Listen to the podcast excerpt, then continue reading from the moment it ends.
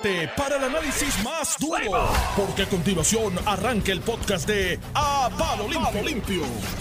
Préndeme el botón para que te escuche. Palo limpio, así me gusta a mí. Dios mío, el botón. Ve, ahora sí, es- eso es una presentación elegante. Buenos días a todos, qué bueno que están con nosotros. Hoy viernes 20 de noviembre, se acaba el mes, se acaba el año. Y sabe Dios qué más se acaba, pero nosotros estamos aquí como todos los ¿Tú días. sabes a lo que se nos va a acabar? ¿Qué se ¿Qué? está acabando? Yo me El vuelo. tiempo para el La escrutinio. paciencia pa- No, se nos va a acabar la libertad. ¿Por qué? ¿Qué Mm, esas cifras del COVID me auguran, Ah, me huelen, importante. me asoman a un lockdown. Nosotros vamos a estar, vamos a pasar una Navidad por Zoom. Nosotros llegamos el Navidad por Zoom. Sí. Parrandas su, su- su- sumiadas. Este, A las 12 de la noche, todo el mundo en un chat de Zoom. ¡Eh, feliz año! Oye, es buena idea. ¿sabes? Rompimos el récord de, Otra vez, de de hospitalizaciones. ¿Cuánto hospitalizaciones está la hospitalización? sobre 600. 614 hospitalizaciones, 573 ayer. Eso me y, preocupa porque... y aquí se había dicho y se viene diciendo, y la Asociación de Médicos y de, de Hospitales lo han dicho, si llegamos a 800, 900, hay caos. Ese Y no- parece ser el tope. Y nunca hicimos los mil cuartos que íbamos a hacer. Ah, ahí quería para- llegar. Qué bueno que lo trajiste. Nunca lo porque, hicimos. porque En esa parte es la que no escucho. Ya están las vistas de transición. eh, ya Salud este, pasó Cierto. por allí o están en medio de eso. No, digo, yo no las vi, tengo que reconocer, no, la- no las vi, no las escuché, así que no sé si lo hablaron. Pero yo espero que un tema central medular sea precisamente lo que tú acabas de decir, Iván. Este, ¿qué pasó con los planes del centro de convenciones para añadirle qué sé yo cuántos Mil, mil cuartos? camas, mil camas. este mil camas y este alqui- y el, el hospital regional de, de, iban a hacer 80 o 100 más, 200. qué sé Eh, yo, esos planes ojalá estén corriendo y sea que yo no lo estoy escuchando pero la verdad no no o- o- o- ¿tú crees? de verdad ¿Ah? yo, bueno, yo, yo espero que algo esté ocurriendo más allá de, de alarmarnos porque digo este para eso están ahí Mira, te voy a seguir alarmando. 98 en intensivo, 7 más que ayer. 98 en ventilador, 20 más que ayer. O sea, los 98 de intensivo están en ventilador. Los 98 en intensivo están Wow. en ventilador. Eso es preocupante. En- y 614 hospitalizaciones. En un país de Además 3 de, millones. eso, para Ajá. darte el panorama 360 completo, Ujú. 869 casos confirmados hoy, 59 casos probables, 396 casos sospechosos adicionales, Ujú. 9 muertes y ya tenemos 991 muertes. ¿Te acuerdas que Lorenzo dijo a principio de esta semana? Sí, sí. Antes de Thanksgiving, antes del domingo, Sí, olvídate sí. de Thanksgiving que es el jueves que viene, antes del domingo esta razón tenemos de, mil. esta razón de 10 y 12 por día. Por día. ¿sabes? Eh, yo no A mí las hospitalizaciones es lo más que... Porque el problema es lo que yo siempre he insistido. El Estado no tiene que garantizarte que no te vas a enfermar. Esa no es la función del Estado. Es tener los recursos para darte la asistencia médica. Entonces, si, si llenas... to- esto lleva unas cabinas, unas habitaciones con una presuración Cero, específica negativa, ser negativa. negativa.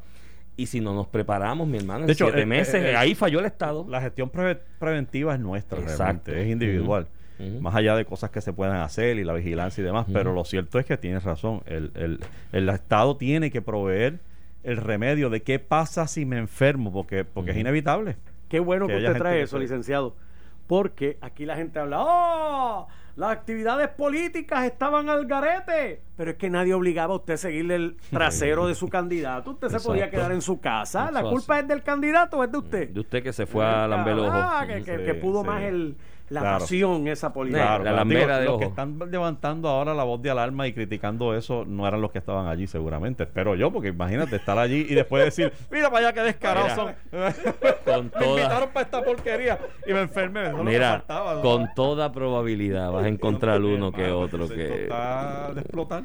Bueno, pero si te dije que inauguraron un sitio ahí de buffet y la fila llegaba piñados todos uno encima del otro y De decía, hecho, pero...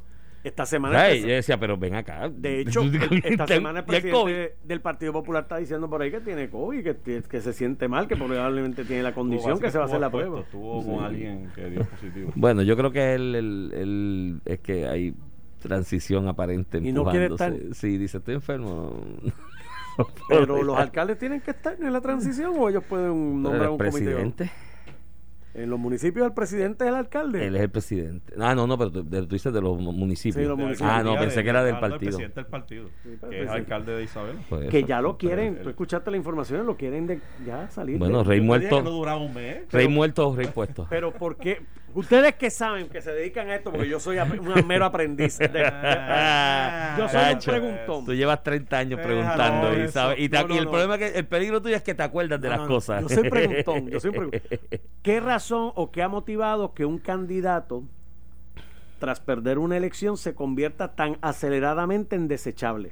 Pero es que siempre es así. Siempre, Mm. siempre el que pierde queda con ese con esa estigma de que sus días están contados porque pues obviamente no pudo llevar el partido al próximo nivel excepto aquellos presidentes que entran para rescatar partidos a mitad de, de semestre como, como el caso de Héctor Ferrer este que fue al revés. Pero pero aquel que entra al ruedo para correr para, para, para gobernador y pierde eh, usualmente De hecho, sus días están El propio Rafael, bien, el propio Rafael, el propio Rafael que perdió y después volvió y ganó. Él no fue el presidente, fue Miguel. Fue Miguel, agosto, correcto.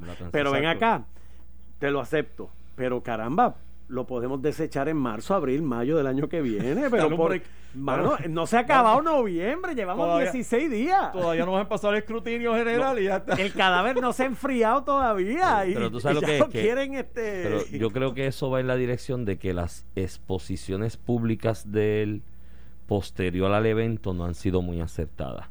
Entonces tú tienes tanto militantes como gente que está tratando de hacer su acopio de aportación, ¿no?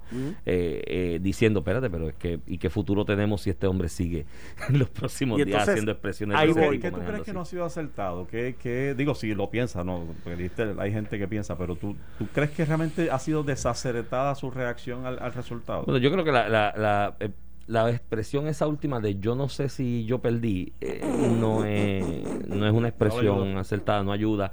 La pelea con Nicolás Gautier, que es una persona que ¿sabes? Sí. La reco- lo reconoce todo el mundo, como que conoce el sistema y el proceso. Y entonces renuncia Nicolás, viene Toñito, viene otro el planteamiento, otro statement. liderato legislativo. El proceso del manejo del liderato legislativo que fue otro statement. que fue muy muy lamentable este todo eso le- se une ¿Qué otro No, que él statement? dijo que viene otro statement. Que digo, si estabas pensando en esto, lo, lo interpreté Ajá. como que, que al venir Toñito. eh, Viene con otro Viene discurso. otro discurso. Entonces, ya hay gente diciendo que- De, de- de fraude ahí vamos.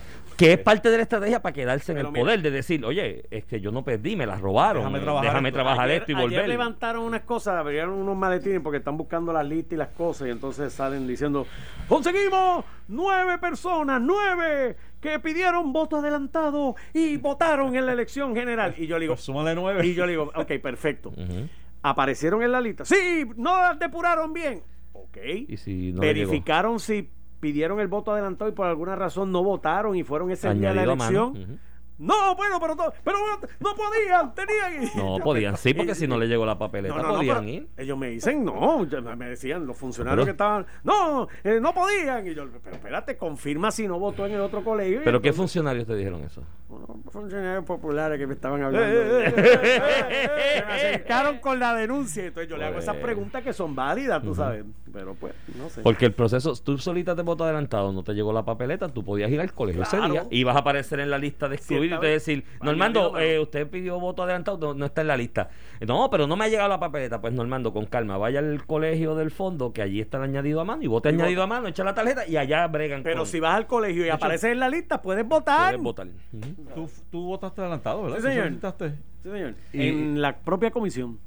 Ah, o sea, de pre- verdad, presencial VIP, allí. VIP, Sí, el sí. voto tuyo vale como por tres. Porque si tú votas en la comisión, cuenta por tres, multiplica por tres. No, fuimos a la comisión porque la prensa que iba a trabajar, pues Ah, el, día antes pudimos votar en, en el Coliseo. Y cuando llegué, había un funcionario del Partido Popular, había un funcionario del Partido Independentista y había un funcionario del PNP. Exacto, y Victoria Ciudadana no tenía, ¿verdad? No. Eh, ellos están reclutando ahora. Después que... Ya, ¡Deja! Este, tipo- este, este- este- este es cizañero, mano. Te tengo agarrado el corazón porque un viernes con el ánimo gracias, que te gracias, trae, tú sabes. gracias. Gracias, porque eh, no, es, no es fácil, no es, no es tan fácil. Pero ¿sabes qué, Iván? ¿Qué? Es verdad. Por eso yo se las dejo pasar, porque de vez en cuando dice sus verdades. De vez en cuando. de vez en cuando. Oye, por cierto, por ahí quería cogerlo, porque ayer le estábamos hablando de. De, de hecho, ayer un poco hubo un reclamo, yo creo que unánime nuestro, de que era importante una expresión del presidente de la Comisión Estatal de Elecciones a los fines de subsanar controversias hasta, bueno, la propia discusión nuestra de, de pero y, y- y qué está correcto, qué no está correcto. Hace falta la voz porque cada partido, cada comisionado va a hablar para su lado. Es natural. Entonces, es importante no que no le crean a sus comisionados, a los comisionados que representen y a los funcionarios que representen su partido y su, y su, y su voto, pero, pero póngalo en hold, póngalo en hold, porque cada, cada, esa era mía, no te la vayas a poner, la, la, bótala, bótala, bótala. No, si la le pones- tocaste cuando, Cacho, cuando la mano llena de si, COVID. si te pones una mascarilla, si te pones una cuando salgo de Sánchez Acosta. Es que Mira. yo tenía una, pero me acordé que bajé si tú te esta. pones si tú te pones la mascarilla que yo se acaba de quitar Sí, ahí muchacho, sí, ahí sí olvídate muere. del mira Ahí no te preocupes por COVID las otras cosas que se te pueden pegar el Este COVID tipo sucio. Este tipo- este no tiene vergüenza. Este, Estabas no, diciendo per-. Perdón la interrupción, es que Normando estaba recogiendo sus cosas para irse y, y entre las cosas pues, recogió una mascarilla que ya yo me había puesto y la dejé ahí encima de la... Es que me regalaron una, las negras estas. Son más bonitas, ahora son estoy como fashion. tú, ahora estoy como zorro. son fashion Me regalaron la del zorro, que se oye mejor y bueno, está de eso. A lo que iba era, y creo que me quedé en que, en que nosotros eh, y todo el mundo tiene esta discusión de a quién creer y entonces busca a quién creerle. Y yo lo que sugiero es ponga en hold las expresiones de cada uno de sus representantes y demás. Y yo prefiero que se escuche al presidente de la Comisión Estatal de Elecciones, que representa el ente regulador, el ente neutral eh, que regula este proceso. Y yo digo, hagan lo que les dé la gana, pero es mi sugerencia con humildad. Les digo, escuchen al presidente de la comisión. Y por eso ayer había un reclamo nuestro de que, mira, me parece que es importante que en este tipo de controversia, especialmente cuando ayer se entraron, antier se entraron a burrunazo en el medio del, del, del piso allí del Coliseo, eh, que haya la voz del presidente. Y ayer lo escuché varias veces en varias entrevistas. Y tengo que decirte, Iván, que lo tengo agarrado del corazón. Primero, aplaudo, felicito y le envío todo mi apoyo para lo que sirva, ¿verdad? Eh, es un solo apoyo. no pero el apoyo público es Pero- importante pero es público. porque le han dado mucha leña de cosas que no No, mano, de verdad, no, no, ya, yo, yo ahí, hasta ahí llego yo. Ya le faltaron el respeto, ya lo manotearon, ya lo, y ya ahí yo no, ya en ese, en ese juego yo no juego y tú lo sabes. Yo ahí, este, y, y hemos, lo hemos criticado, hemos, bueno, ayer le exigimos, mira, tienes que expresarse para nosotros saber qué está pasando, porque lo que estamos viendo es puño y pescosa y sillas volando. Y entonces, eh, ayer lo hizo, dio explicaciones muy sensatas, muy claras de dónde está el proceso, por qué está donde está, incluso atendió la controversia del tribunal, que tú y yo la discutíamos ayer aquí, y quisiera hacer un paréntesis, si me lo permites, Iván, porque. Porque hubo reacciones luego, eh, con lo cual no tengo problema, reacciones a, a- a- mi posición aquí. y qué eh, bueno qué bueno que, hay reacciones nos que- están oyendo un montón de gente Sí, pero, pero, pero hubo muchos haters ah ok eh, que obviamente los leía y me daba cuenta de que estaba matizada su opinión sobre mí y, y, y tú no sirves y tú no te preparas y tú no sabes. y Tú no, eso para viene con empezar- el paquete eso viene con el empezar, paquete yo nunca he reclamado expertise sobre ningún Sí, tema. sí, sí. Eh, pero, pero, pero aclarando, porque luego leía y me daba cuenta de que estaba matizada su opinión y su insulto por, por su eh, Por la pasión, por el apasionamiento. apasionamiento y su antipatía a las figuras como Natal y Claro. Eh, con lo cual no tengo problema tampoco. Que el que quiera odiar, que odie. Y el que quiera querer, que quiera. Y pues, que ame, ame. Este, lo que pasa es que eh, mi análisis, mi, y- eh, no parte de ese apasionamiento, parte de los datos. Y para suerte, pues los datos son los datos, como dice un amigo nuestro por ahí. buen amigo Y- saludo al que no oye Y incluso lo publiqué hoy en, en mi cuenta de Twitter, lo pueden buscar, arroba JS Acosta, la parte de la sentencia que precisamente dice exactamente lo que yo estaba diciendo ayer. Eh, para aquellos que, ¿verdad? Que, que, que, que entraron en la arena del insulto. Mire, los datos son los datos. Yo no aquí no estoy aquí para odiar ni amar a nadie. Los datos son que hubo una sentencia. Y esa sentencia dice que había unas listas. Y tú, y tú me aclarabas ayer, tú decías, no, es que se entregaron unas el 14 de octubre y que sé yo qué. Sí, la sentencia reconoce que hubo unas entregadas, pero hubo otras del voto adelantado que no se podían entregar porque estaban dentro de los maletines. Y la sentencia lo que dice es que tan pronto abrieran los maletines, había que entregarlas, esas listas. Entonces, yo decía, se incumplió con eso, Iván. no se entregaron. Por eso es el sal para afuera. Estábamos buscando tú y yo. Una explicación a la pelea. Eh, y yo te decía, pues no se, se- se forma la pelea porque lo primero, lo que dice la sentencia específicamente, y la pueden buscar en mi cuenta, es que tan pronto se abran los maletines, inmediatamente es la palabra que usa, inmediatamente se entregarán. De manera que, que no entiendo el odio africano y la tiraera y que tú lo sirves y tú la cosa, con lo cual, de nuevo, pueden opinar lo que quieran, pero, pero háganlo basado en hechos, basado en cosas reales, no en disparates y, y, y- y torpezas intelectuales como las que muchas de las que leí ayer, que ni me molesto en discutirlas, pero, pero me tomo estos segundos porque me parece importante redirigir la gente a donde hay que dirigirlo. Hay una sentencia y dice que había que abrirlo en ese momento y que al momento de abrirlo, quizás el lenguaje, eh, la expresión no es tan... Yo lo veo bien clara, pero, pero No, puedo entender no. por qué alguien pueda pensar, pues mira, era inmediatamente abriera o empezábamos a contar. Y eso fue lo que pasó. Que hubo gente que empezó a contar. Incluso hubo un llamado del comisionado del PNP que cogió el micrófono y, no dejen de contar. y dijo, no, no, no, no pare nadie. Sí. Y entonces los demás dicen, espérate, espérate, hay una sentencia clara que dice que tan pronto abran me entregan las listas. Entonces, eh, de hecho, el, el propio presidente del- de la Comisión Estatal de León, don Francisco, eh, eh, eh, Dios mío, eh, Rosado, Rosado Colomer, Colomer. eh, dice, eso fue una imprudencia del comisionado del PNP, sí, no hay duda alguna. O sea, vamos a llamar las cosas como son, no se enojen ustedes porque yo no le caiga encima a Natalia Lugaro. A mí no- yo, yo no tengo nada. Yo, yo, yo creo que a esta altura, Iván, y, y por los años que yo llevo ya en radio y en todo lo que es participaciones públicas, la gente debería saber que yo no tengo dedos amarrados con nadie, chico, como tampoco los tienes tú. Nosotros no partimos. Yo creo que esa es la gran la, el- el- La ventaja que la tenemos. ventaja de nuestra fórmula. Nosotros no respondemos a nadie, ni Eso nos así. importa a nadie. Y los populares. yo somos alma- almas rebeldes. Los PNP te dicen que tú no eres PNP nada o estadista nada y los populares dicen no Dependiendo eh, de lo que diga. o sea, ah, si yo digo sí. algo, pues entonces se quedan calladitos. Cuando, cuando digo algo que no les gusta a los azules, eh, esto es un populete, yo lo sabía. O sea, entonces empiezan con esa Yo tontería. recuerdo, yo recuerdo una, una, una huelga de estas de la Yupi que yo me ofrecí ¿Una con otro- una huelga de Ah. estas de la universidad que yo me ofrecí de mediador, ¿no? Con otros compañeros estudiantes. verdad, porque- sí. medio loco. No, eso fue 2005, aquella del 2005 que fue bastante álgida. Y me tiraron de la izquierda, de la derecha, del otro lado. Todo el mundo me tiró porque estábamos tratando de buscar una alternativa. Sí, no, no y don Efren, el, el profesor Efren Rivera Ramos, decano en aquel momento de la Facultad de Derecho, me dijo, Iván, eh, era parte del comité de negociación, me dice, Iván, siéntete tranquilo, porque cuando te tiran de la izquierda y de la derecha es que vas bien.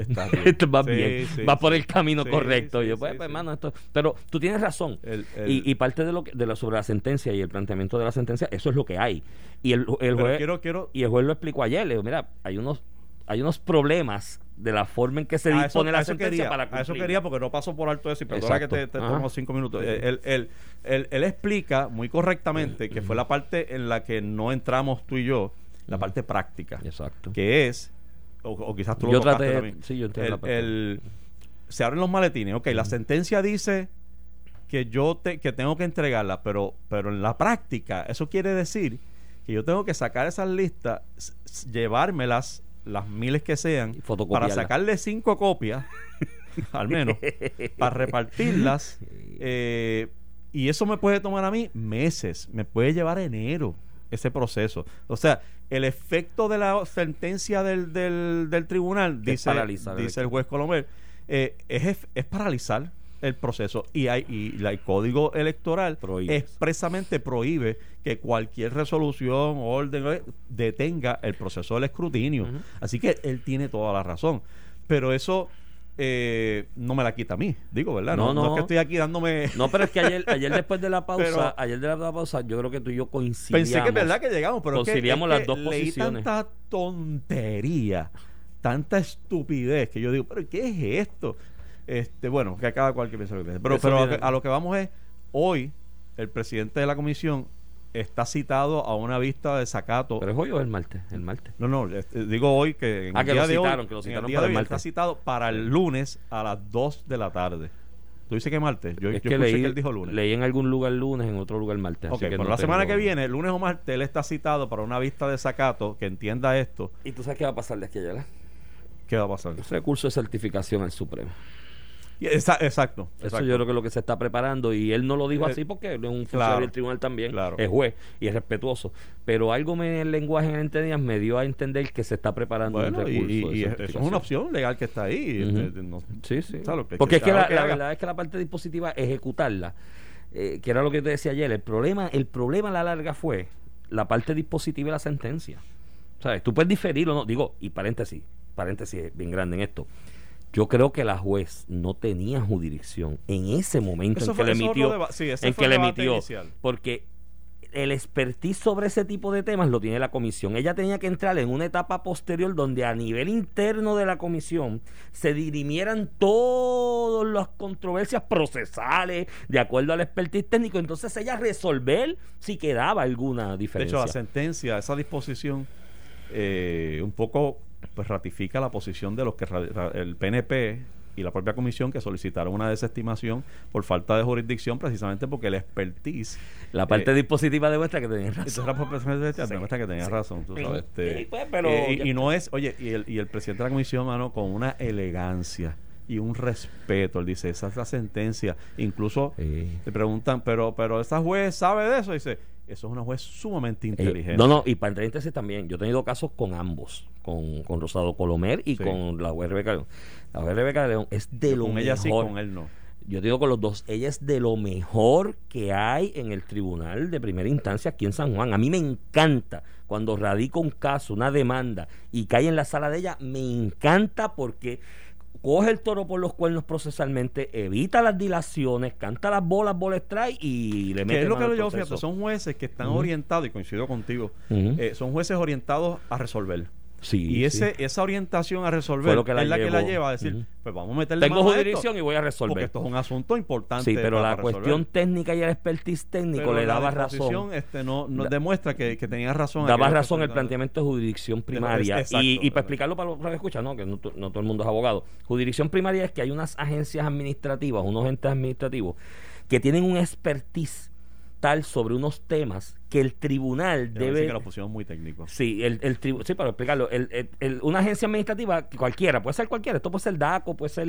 Ocalar, puede ser lo que sea, tiene un conocimiento tan, tan, eh, técnico y un expertise sobre el tema que cuando hay una controversia en el foro administrativo resolviendo, si no se ha resuelto aún, las partes no pueden decir, pues me voy para el tribunal, porque no me gusta cómo me va resolviendo, porque el tribunal debe darle una deferencia a ese conocimiento especializado y a esa expertise que tiene esa, esa agencia. Y en casos electorales pasa eso. El expertise lo tiene la comisión.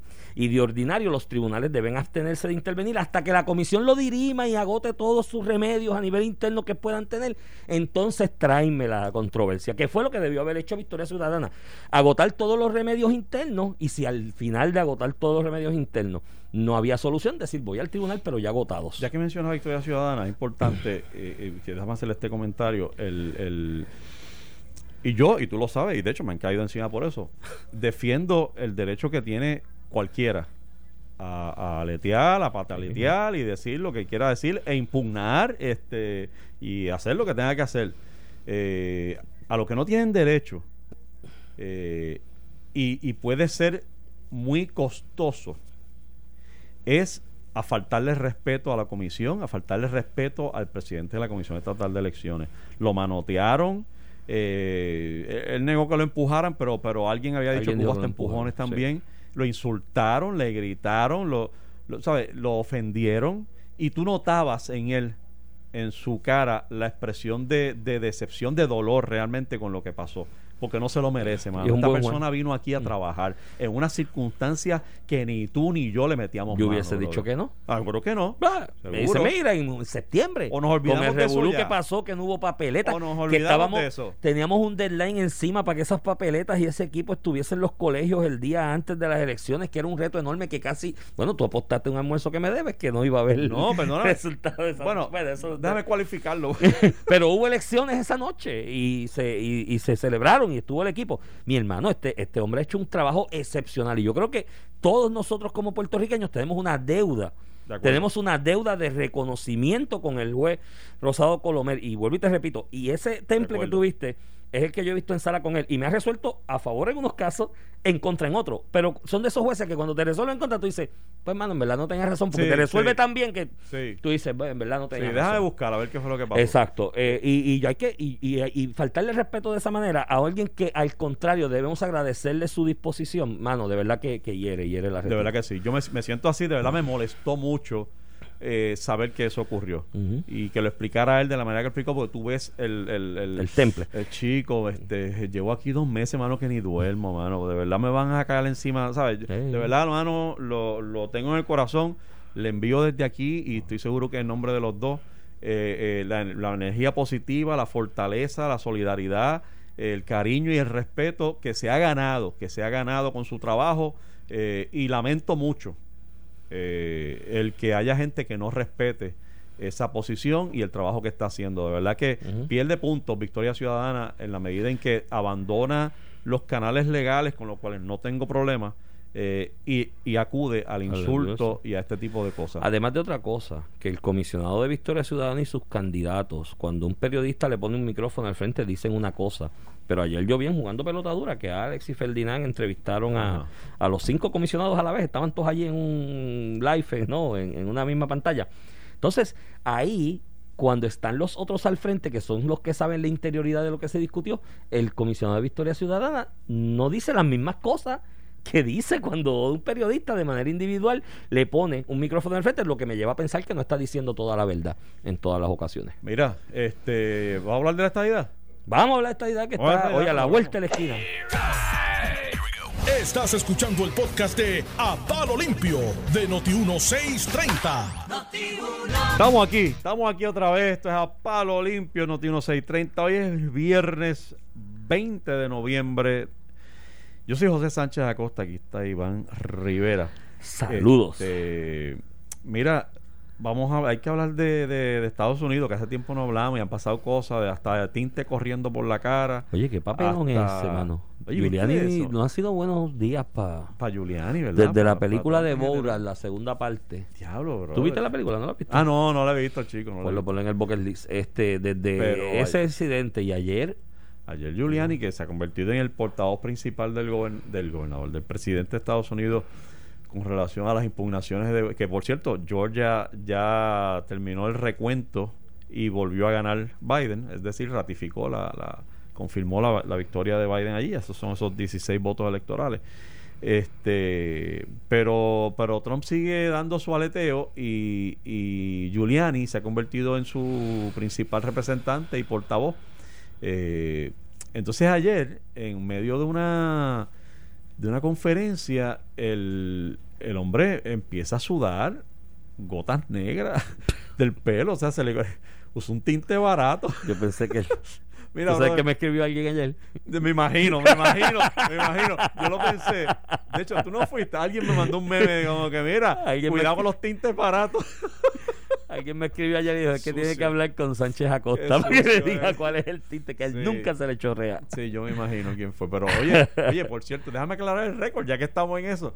Y fíjate, el que puede verlo ahora a través de noti1.com o noti1.tv, eh, puede ver que yo nunca me he pintado el pelo, mano. No, tú tienes canas Nunca. ahí. De hecho, tú te ves, el tuyo se ve más pintado que el mío ahora mismo. No, pero ese es el gel del pelo. Cuando se, ahí, como es con un gel. poquito de ¿Ves que gel. a veces me pongo gel. Si me seco, cuando se seca el gel, Sí. las canas Sí, están. exacto. Ujú. Eh, el gel el gel oculta, pero pero miren, mírenlo ahí, ahí estoy, estoy lleno de canas, lo que pasa es que no se ven. Pues Giuliani ayer le pasó eso y dijo que las máquinas esas vienen de Venezuela, las de Dominion.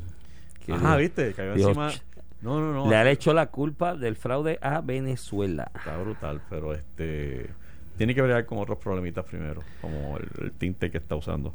Sí, Eh, no han lo- sido buenos días, pero está facturando bien. que parece que le está, Está llevando afectando- 20 mil dólares diarios. afectando el cerebro. Hay gente que dice que mira, el hecho de que sea Rudy Giuliani el que está defendiendo este asunto electoral quiere decir que no hay un no, no tienen contenido y mérito las alegaciones del presidente. Bueno, el un buen presidente bufete, del él tiene un buen bufete. cuenta con unos caballos que usted probablemente no sabe ni el nombre. Son unos caballos expertos eh, a profundidad en el tema electoral eh, que están allí desde, desde Gore Bush eh, en el 2004 y que son reconocidos en toda la jurisdicción.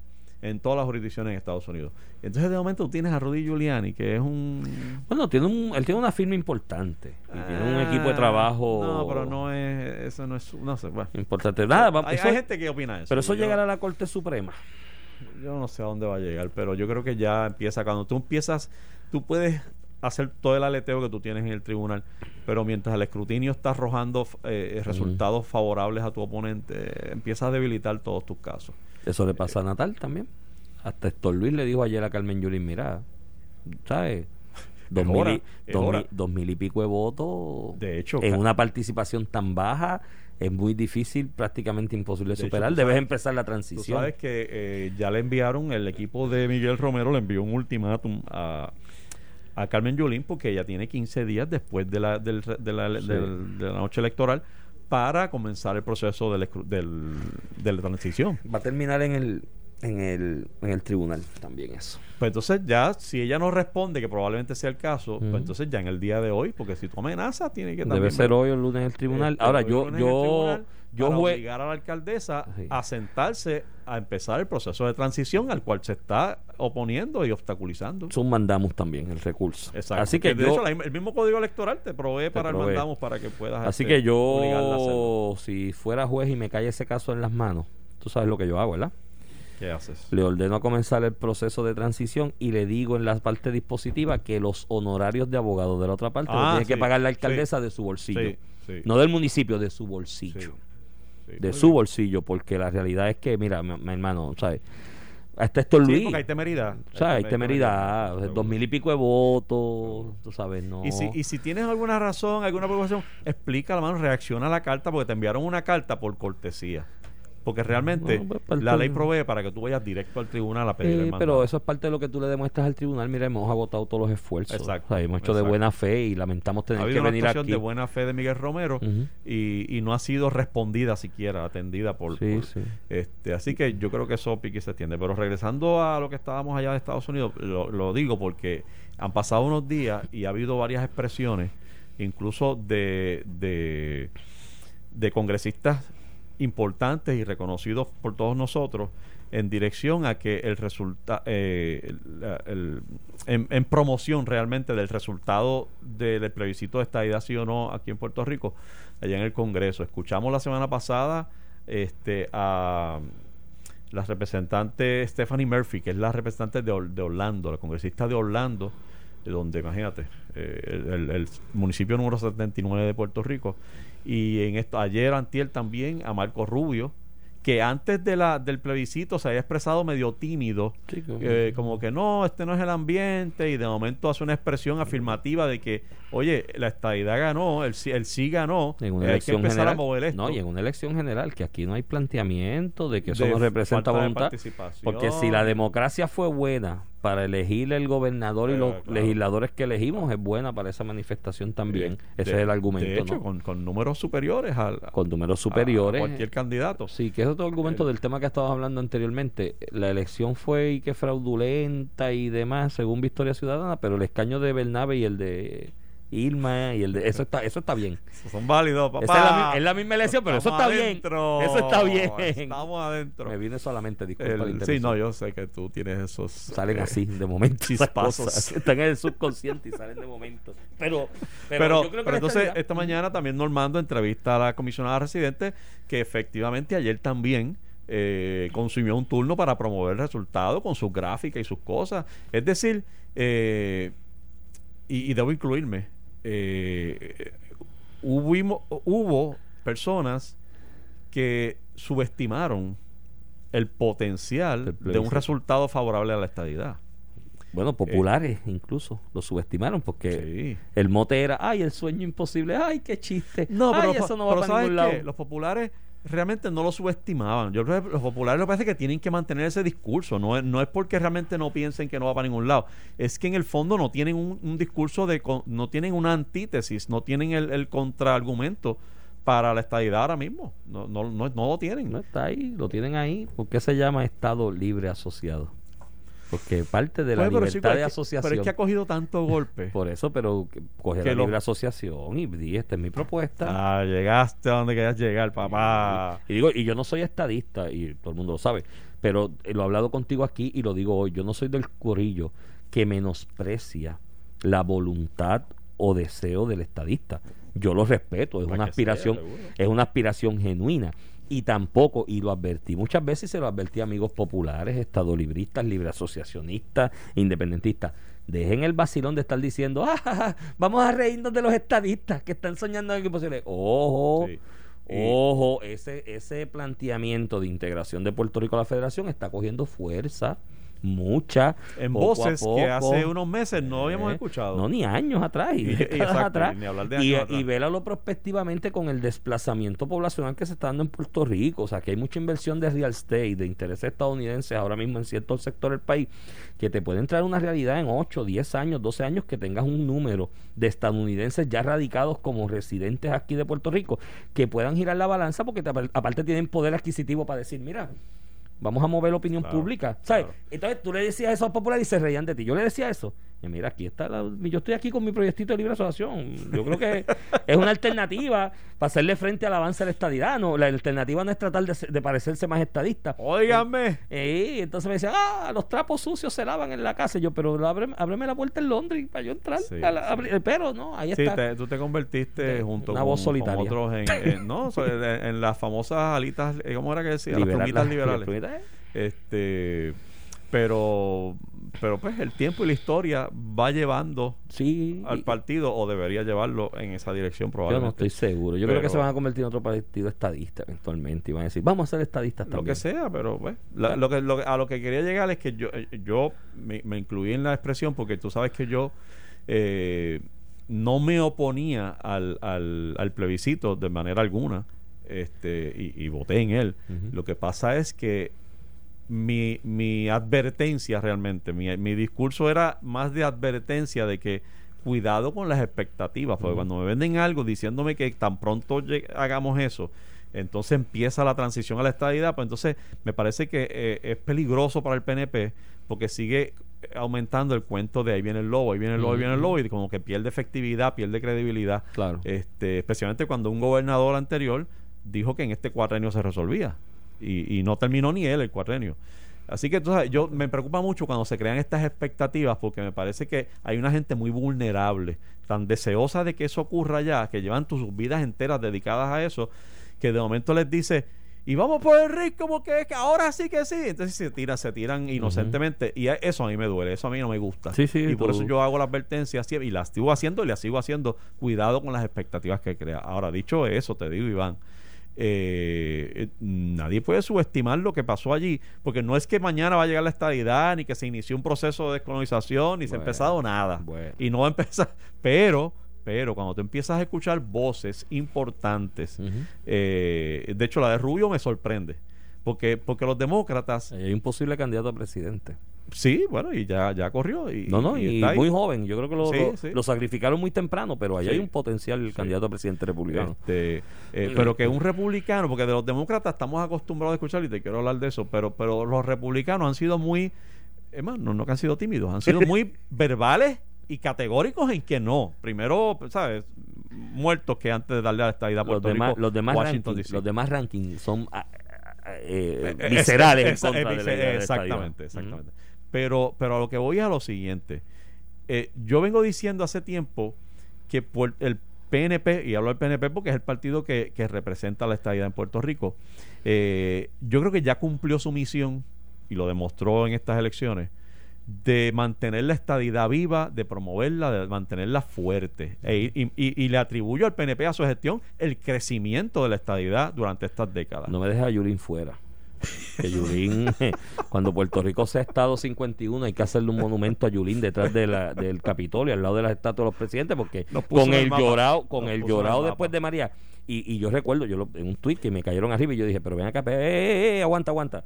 Tú no eres soberanista, libre asociacionista y estás suplicándole al imperio que te dé y que te... Mi hermano, eso es contraproducente. Y mira, Eh, ahí están los resultados. Pero yo te decía que, que, que si bien eso es cierto, por otro lado, era hora de dirigir la estrategia a Estados Unidos. al Congreso, a la misma ciudadanía, a Estados Unidos en general.